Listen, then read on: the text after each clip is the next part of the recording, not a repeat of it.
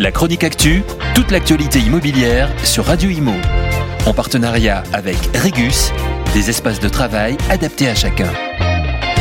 La chasse au logement sous-occupé est lancée. En effet, selon le bailleur Côte d'Azur, près de 2000 logements sont sous-occupés dans son parc locatif, soit 15% des locataires.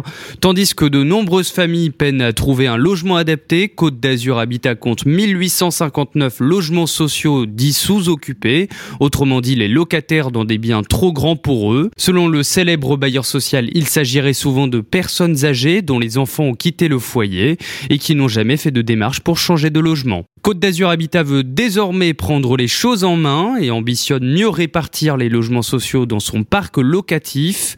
De ce fait, il a décidé d'accompagner les personnes qui accepteraient de rendre leur logement social pour en trouver un autre plus adapté à leur situation. Il s'engage à payer les frais de déménagement. En plus de cela, le bailleur affirme que pour les locataires qui voudraient bien déménager, il maintiendra le prix du mètre carré de l'ancien loyer par rapport au nouveau logement. Une plateforme en ligne a d'ailleurs été créée aujourd'hui pour permettre aux qui voudraient bien déménager de proposer leurs biens à un autre locataire.